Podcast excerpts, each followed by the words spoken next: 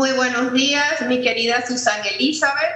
Recuerda que tú eres casi tocaya, porque yo soy Elisa, y tú eres Susan Elizabeth. Así que a nosotros nos encanta nuestro nombre. Mi querido Hugo, Hola. eh, Panamá, muy buenos días. Eh, es un día de mucha emoción. Yo sí, sí creo que es un día de emoción, pero también un día en el que tenemos que, más que nunca, hacer conciencia ciudadana de lo que implica la responsabilidad del reinicio de operaciones eh, de muchos sectores. ¿Por qué? Recordemos siempre, como les digo, el primer círculo de seguridad es usted mismo. El uso de mascarilla, distanciamiento social y lavado frecuente de manos donde usted esté. Creo que estas cosas son fundamentales. En otros países es lo que ha funcionado, señores.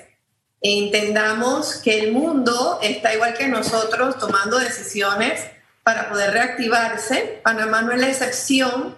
Y en este momento, bueno, nosotros tenemos que ser muy conscientes que eh, estas, estas responsabilidades todas son compartidas.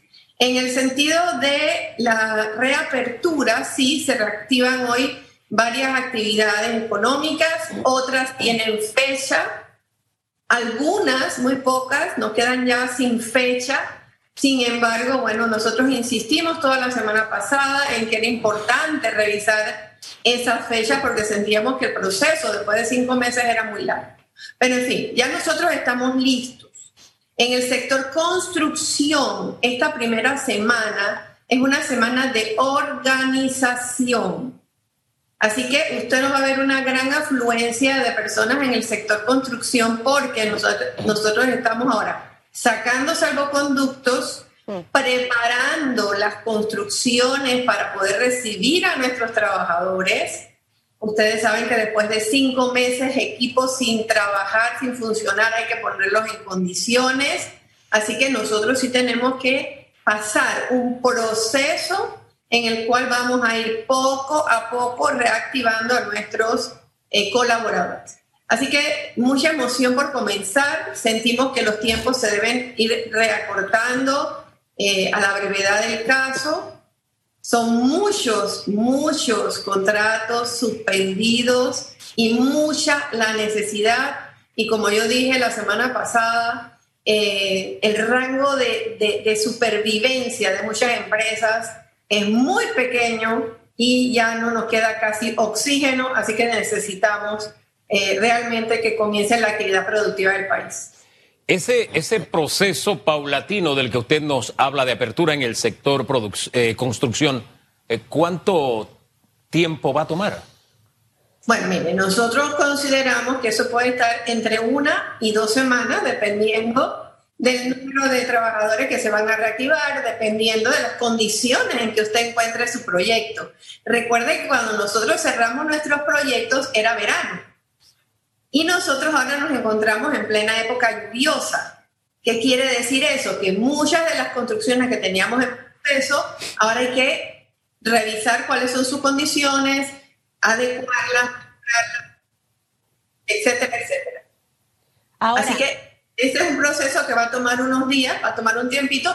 Además, recuerde, hay un tema administrativo con las autoridades que nosotros vamos a tener que cumplir y que también dependeremos de la agilidad que tengan las autoridades para que esas cosas se cumplan. Y yo siempre pongo el ejemplo de Herrera y Los Santos. Recuerden que en Herrera y Los Santos hubo una reapertura del sector, por ejemplo, construcción, y pasó un mes y las construcciones no pudieron abrir. Entonces, esperamos que y confiamos en que también las autoridades eh, hagan eco de esta solicitud que hacemos de agilización y de mejorar los procesos. Oiga, en esa línea hay burocracia, hay nuevos trámites que cumplir, que hace falta. Y además me dejó pensando esto.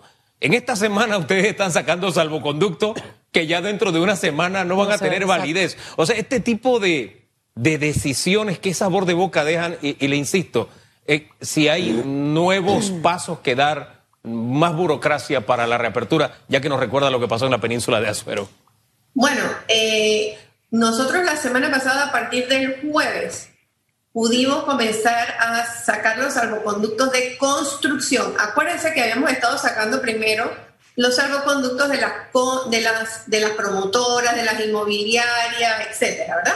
Esa parte de las oficinas administrativas ya, bueno, había comenzado. Pero de la construcción nosotros no podíamos ingresar aún los nombres. Recibimos el apoyo del Ministerio de Comercio totalmente y pudimos ir sacando esos salvoconductos entre viernes, sábado, domingo. Hemos estado trabajando durísimo con esos salvoconductos. Pero ¿qué salvoconductos son los iniciales? Los salvoconductos, como le he dicho, para los grupos que van a hacer inspecciones, que van a hacer adecuaciones, que van a trabajar en el distanciamiento en los comedores, que tienen que revisar la construcción, porque ese es el grupo que tiene que entrar primero. Bueno, ese es el grupo que necesitábamos esos salvoconductos, pero sí, el tiempo de resolver el tema del salvoconducto ha sido corto. Efectivamente, el 14 ya no se requieren salvoconductos. Entonces parecía un, parece un poco contradictorio eh, que tuviésemos que hacer esto, pero bueno, es el proceso y lo hemos respetado. No quiere decir que estemos de acuerdo o no estemos de acuerdo. Era así, lo hicimos así. Que hay procesos burocráticos, lamentablemente, Hugo, yo lo voy a tener que insistir. Mire, indistintamente que las cosas se hagan ahora de manera digital, no puedes digitalizar lo que nunca ha servido. Tú tienes que digitalizar las cosas que realmente son necesarias y que realmente van a agilizar los procesos. Eh, las, páginas se caen, las páginas a veces eh, no tienen la información necesaria. Siento que hay mucha gente todavía con desconocimiento. Eso también depende de uno. Uno tiene que buscar información porque hay acceso a la información, pero bueno, es así. Eh, en, el, en, el, tema del Ministerio de, de Comercio, no puedo negar que hemos tenido mucho apoyo eh, pero también ellos han tenido problemas con sus sistemas. Claro. Eh, porque los sistemas tienen que resistir una cantidad de solicitudes enormes, ¿verdad? Para las cuales no necesariamente eh, todos estamos preparados en Panamá. Si en nuestras propias casas el Internet va y viene y, es, una, es una odisea a veces poder comunicar. Pero, ojo, lo que no puede seguir pasando, y eso yo sí voy a hacer un llamado alto, fuerte y claro aquí, señores no puede haber discrecionalidad entre las diferentes actividades productivas del país. Usted no le puede poner reglas a un sector eh, y otras reglas a otro sector. Nosotros aquí hemos vivido y nos hemos adecuado a dos eh, resoluciones que nos decían cuáles eran los protocolos que teníamos que seguir, cómo nos teníamos que preparar para estas aperturas. Desde hace meses y nos venimos preparando en esos protocolos. Pero resulta que cuando sacan ciertas actividades, a usted en el decreto le ponen, pero usted además debe hacer tal cosa. Pero usted ahora tiene que pedirme eh, una carta o una autorización. Ejemplo, eh, Herrera y Los Santos, y nunca lo dejaré de decir, de inventar un, una, un requisito eh, para mí de manera subjetiva y un mes demoró la actividad. Y cuando usted habla de actividades económicas y de reapertura, usted cuando usted habla de que eso implica reactivación de contratos y poner a trabajar a la gente que tanto lo necesita, no es una cosa superflua. Usted está hablando de una burocracia que nos está haciendo un lastre terrible en el proceso de recuperación económica. Entonces, ojo, no podemos seguir siendo subjetivos con las actividades económicas. La burocracia, la burocracia es un, actividades. La burocracia definitivamente que es y ha sido por décadas un obstáculo para poder que el país avance. Creo que es el momento oportuno, luego que termine el COVID, revisar ciertos procesos, pero más allá del tema de democracia, eh, de esa emoción que hoy hay en el sector empresarial y que la próxima semana se suma otro grupo y la siguiente otro grupo. Esto también iba, iba, debe ir de la mano de algún plan de incentivos hacia el sector empresarial. La semana pasada conversábamos aquí con la presidenta de las cámaras de comercio de Panamá. Ella, ella hablaba un poco acerca de el impuesto sobre la renta, de lograr de repente algún tipo de acuerdo para poder alivianar un poco al, sector empresarial que viene de cinco o seis meses de estar cerrado, con deudas, eh, que tiene que inyectarle, obviamente, dinero a su negocio para poder sobrevivir. Ustedes han evaluado, señor Elisa, a través de APEDE y de otros organismos, qué incentivos puede necesitar el sector empresarial. Viene el cuatrimestre más importante del año, en donde muchas empresas se recuperaban económicamente. Bueno, lo hemos estado estudiando hace tiempo, desde APEDE y desde todos los gremios del sector. Eh, todos concluimos que efectivamente eh, la afectación económica mes a mes, cada vez que pasaba un mes era peor y que requerimos del apoyo del sector financiero panameño y el sector de la banca, por ejemplo, el sector financiero panameño a su vez requiere del apoyo de avales eh, reales y tangibles que el gobierno nacional le pueda dar para que se den efectivamente los apoyos y las ayudas que se tengan que dar eh, al sector productivo. Y fíjese, en muchos países los paquetes de ayuda, y eso me llama poderosamente la atención, los paquetes de ayuda para decirle a, las empresas micro, pequeñas, medianas, grandes, a todas, según la característica de cada una, esos paquetes se, se dijeron, no habían pasado dos meses y ya estaban saliendo las acciones que se iban a tomar para ir resolviendo esos problemas. Ahora, tenemos que ser honestos, Panamá es un país pobre, Panamá no es un país rico, Panamá requería hacer una serie de gestiones internacionales que siento yo que dentro de la medida de nuestras posibilidades se hizo con mucha rapidez, pero siento sí que nos ha faltado la cómo lo hago rápido y cómo lo hago efectivo y cómo lo hago fácil. Esa, esa característica que a nosotros los panameños, yo no sé por qué, todo lo complicamos. Nosotros tenemos una, una, una capacidad increíble para complicarnos las cosas, que va ligada, ligada, fíjense lo que les voy a decir, a la subjetividad en la toma de decisiones porque nosotros no tenemos procesos, procesos administrativos claros y consistentes. Entonces, cuando usted no tiene procesos claros y consistentes, lo que pasa es que un funcionario piensa que la cosa se debe hacer de una manera y el otro funcionario piensa que se debe hacer de otra forma. Eso tenemos que cambiarlo y tenemos que cambiarlo en el cortísimo plazo.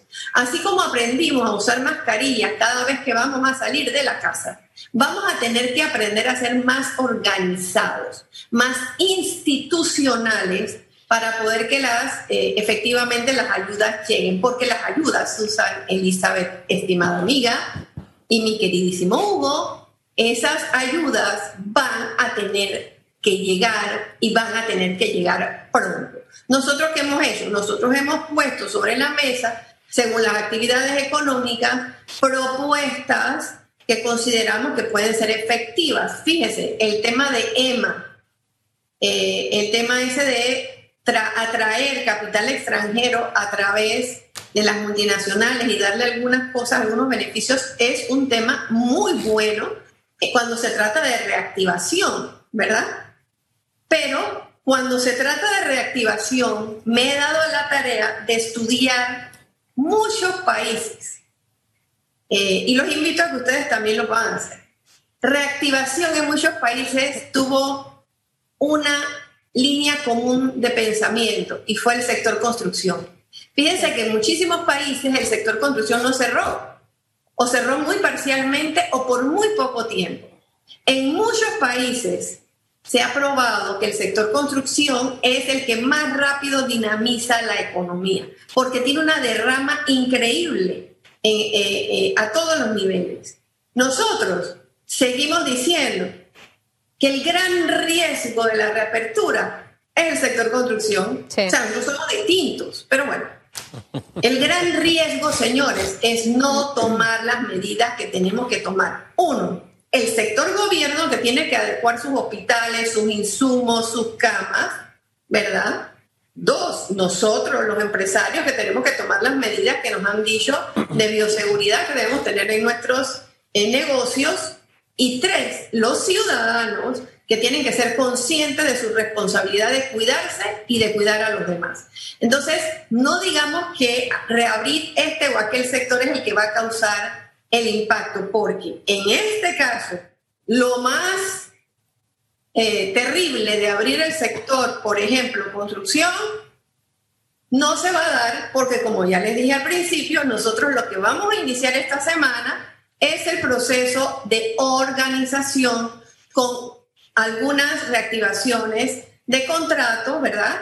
Y eso se va a ir viendo después poco a poco cómo vamos a ir reincorporando personas entonces a trabajar. Ojalá que eso hubiese pasado hace un mes atrás o hace un mes y medio atrás y ya tendríamos, por supuesto, mucho más movilización de dinero en el mercado, que es lo que se necesita eso es lo que necesitamos. Hombre, y era, es importante que se tome en cuenta ahora que se ve sobre la práctica lo que ya pedían, porque reactivar ah, o reabrir una actividad no es como un interruptor, ya comenzó a operar desde hoy.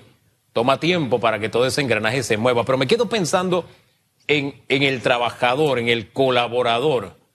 ¿En qué medida ustedes han tenido comunicación con ellos? ¿Qué tanta ansiedad ahí de por medio porque su modo de vida está suspendido, los contratos están suspendidos.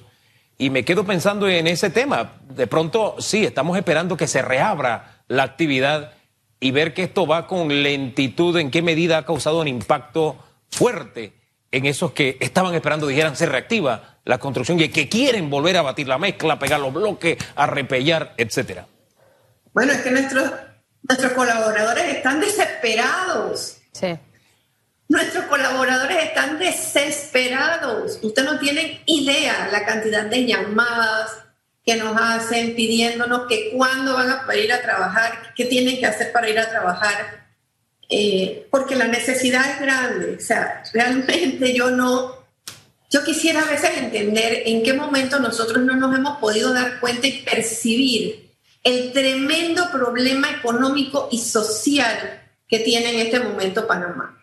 Eh, yo siento también que nos hemos dado a la tarea de causar miedo, de levantar terror, de hacer que la gente, hay mucha gente muy aprensiva con el tema de salir. Sin embargo, me llama también poderosamente la atención que nuestros trabajadores han salido hacer lo que puedan, y ustedes lo saben. En la calle, la gente está haciendo camarones, buscando cómo sobrevivir, están haciendo remodelaciones, construcciones, no bajo el patrono que los tiene formalizados y que los tiene con su mascarilla y que los tiene con sus reglas de seguridad. Él está saliendo a tratar de ver cómo lleva el pan a su casa y tampoco lo podemos culpar de eso, ¿verdad?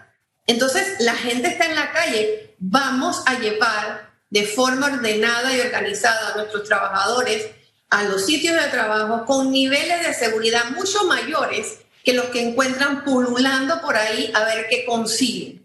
Están desesperados, tienen una gran necesidad, quieren trabajar, y nosotros tenemos también sobre nuestros hombros el gran peso de que a veces no estamos en condiciones de decir que vamos a poder reactivar todos los contratos mañana. Ustedes saben, eh, para nosotros también eso tiene un peso grande. En cualquier actividad económica que hagamos, vamos a ir poco a poco reactivando. Esto va a ser un proceso que va a durar varios meses en algunas actividades sabemos que hay empresas que no van a abrir, sabemos que esa gente se va a quedar sin trabajo. Entonces, por amor de Dios, vamos a poner a funcionar todas esas ayudas que requerimos que se hagan con, con rapidez, sin ninguna intervención de, la, de lo que piense o no piense un funcionario, sino de lo que debe ser administrativamente esos apoyos y esas ayudas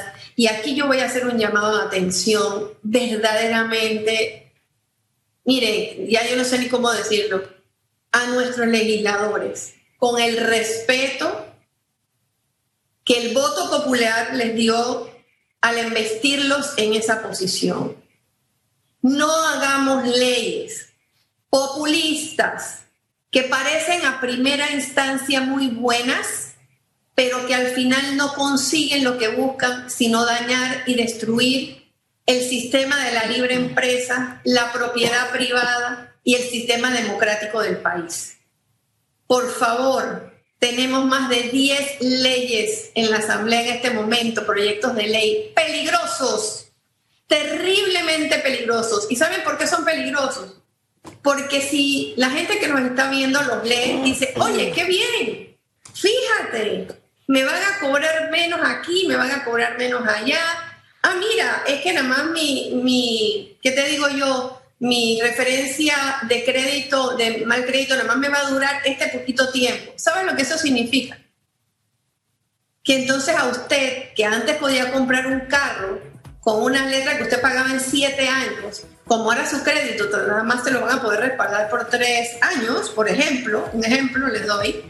Ah, entonces, ¿sabe qué? Usted va a tener que comprar un carro y le van a dar un préstamo que nada más dure tres años y usted no lo va a poder pagar. Entonces, señores, por amor de Dios, usemos, usemos el sentido número uno de urgencia, el sentido común y por favor, por favor, pensemos primero en Panamá y no en los votos. El sentido común no está de cuarentena, vamos a ponerlo de moda, principalmente con algunas iniciativas que, como usted lo dice, suenan a música, pero son cantos de sirena, nos pueden encantar y al final nos vamos a estrellar. Gracias por conversar con Panamá esta mañana, Elisa. Que tenga muy buen día.